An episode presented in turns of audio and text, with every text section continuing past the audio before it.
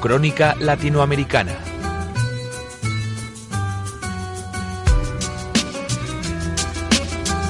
Hemos tenido un problema con la señal y hemos perdido la conexión con Alexis Ortega, eh, así que en este punto vamos a intentar recuperar la normalidad y vamos a, saludar en este punto a Gisela Turacini, cofundadora y CEO de Black Bear. Gisela, muy buenos días. ¿Qué tal estás? Muy bien, ¿y vosotros? Pues bien, aquí intentando recuperar, que ya sabes, las inclemencias de la tecnología, lo que tiene, pues que hay veces que, pues que las señales se van o que hay algún problema y pues como estamos en directo, pues es lo que tiene. Es lo normal, así que no te preocupes. Hablamos, si te parece, de, de, ese conflicto abierto en Panamá con SACIR, porque en las últimas horas hemos recibido diferentes informaciones al respecto. Eh, no sé si piensas que van a alcanzar un acuerdo, se van a paralizar las obras, va a haber pérdidas millonarias, como dicen ya algunos. Bueno, hay mucho ruido, ¿no? Nosotros eh, creemos que hay que seguir de cerca las negociaciones al margen de la volatilidad de las acciones de SACIR en bolsa, ¿no? En mi opinión, el acuerdo es, es, inminente, puesto que la paralización de las obras no interesa a nadie, ¿no? Al parecer, la intervención de la aseguradora Zurich eh, ha acercado posturas y las autoridades panameñas inyectarán 400 millones de dólares, lo que significaría contentar a todos y continuar con las obras, ¿no? Veremos los detalles del acuerdo, pero como decían fuentes de SACIR, hay que ser cauteloso puesto que en diciembre se llegó a un preacuerdo similar, no sé si lo recordáis, sí. y las autoridades panameñas lo rechazaron firmemente. Así que vamos a ver si en esta ocasión se autoriza el preacuerdo y pasamos página de una vez a un conflicto que, bueno, que no le interesa tener a nadie, sin duda. Cautela, aunque Gisela, a mí si me dan 400 mil millones, eh, o sea, 400 millones de dólares para intentar solventar una, un conflicto conmigo, yo firmo la paz, eh, con quien sea, saco la bandera blanca.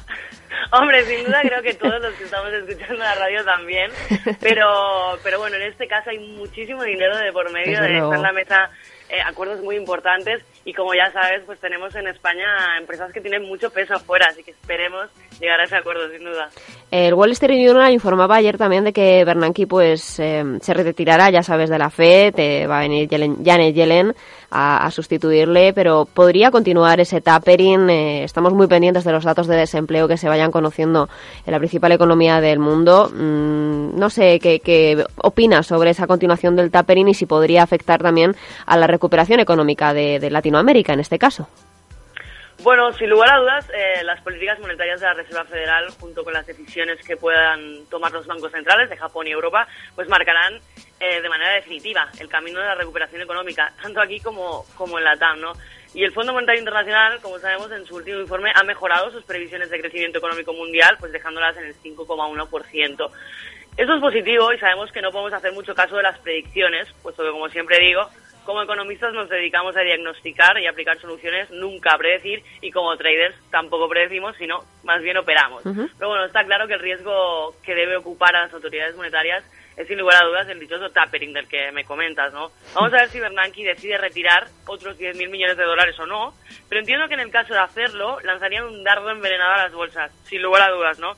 Puesto que de alguna manera sentaría las bases de lo que podría ser interpretado por el mercado como un calendario de actuación en el sí. que la Fed pues retiraría 10.000 millones de dólares al mes, lo que marcaría junio eh, de 2014 como fecha final de la política no convencional de la Fed, ¿no? Y este suceso, sin lugar a dudas, daría volatilidad a las bolsas, pudiendo alterar el crecimiento económico mundial. Así que mucho ojo con esto, porque ya sabemos que es una de las cosas que más nos ocupa a día de hoy en el tema operativo. Yo supongo que ellos tienen el calendario totalmente marcado, aunque puede haber diferentes modificaciones.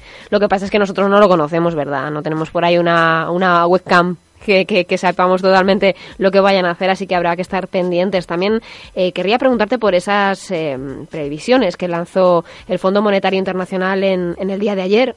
Hablábamos de esa eh, rebaja también de previsiones para el crecimiento de, de, de la zona. No sé cómo podría eh, afectar también a la recuperación económica de España, que recordemos han subido la previsión de crecimiento para nuestro país, aunque no alcanza ese porcentaje que, que habla eh, el gobierno que podría que podríamos tener eh, para este 2014.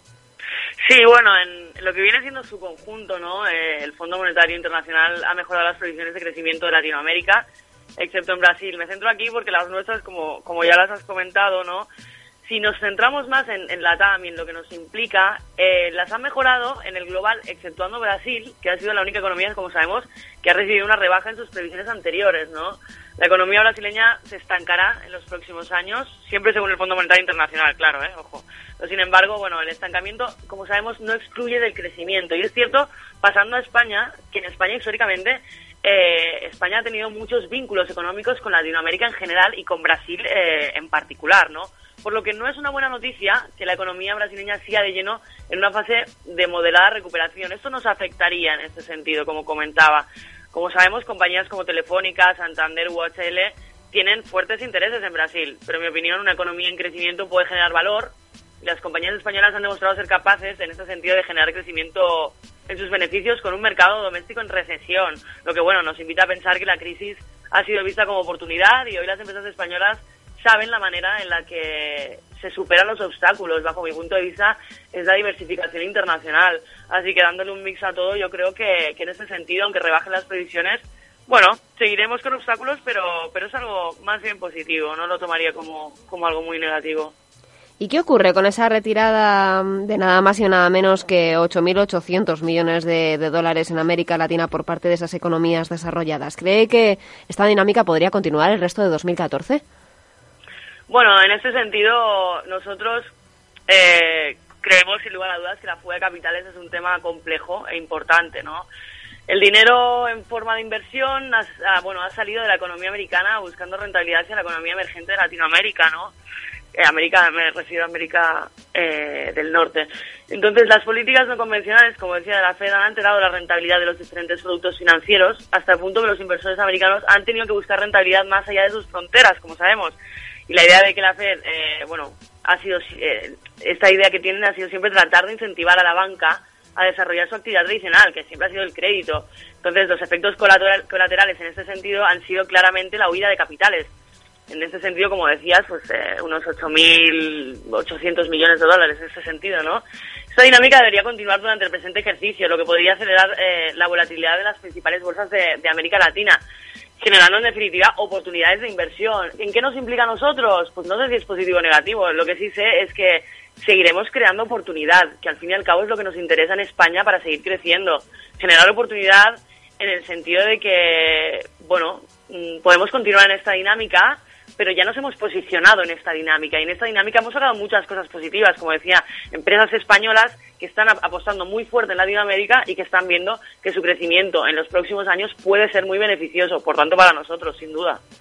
Pues Gisela, estaremos pendientes de, todo esto. Eh, creo que vas a estar pronto por Madrid, así que te invito a conocer los estudios de Onda Inversión, que siempre te tenemos ahí lejos en Barcelona. Así que te, invito a venir por aquí, nos tomamos un café y, ves las instalaciones de Onda Inversión que todavía no las conoces.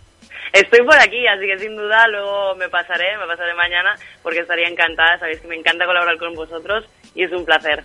Pues Gisela Turazzini, cofundadora y CEO de Black Bear, eh, estás invitada, ya lo sabes. Que pases muy buen día y nos vemos muy pronto.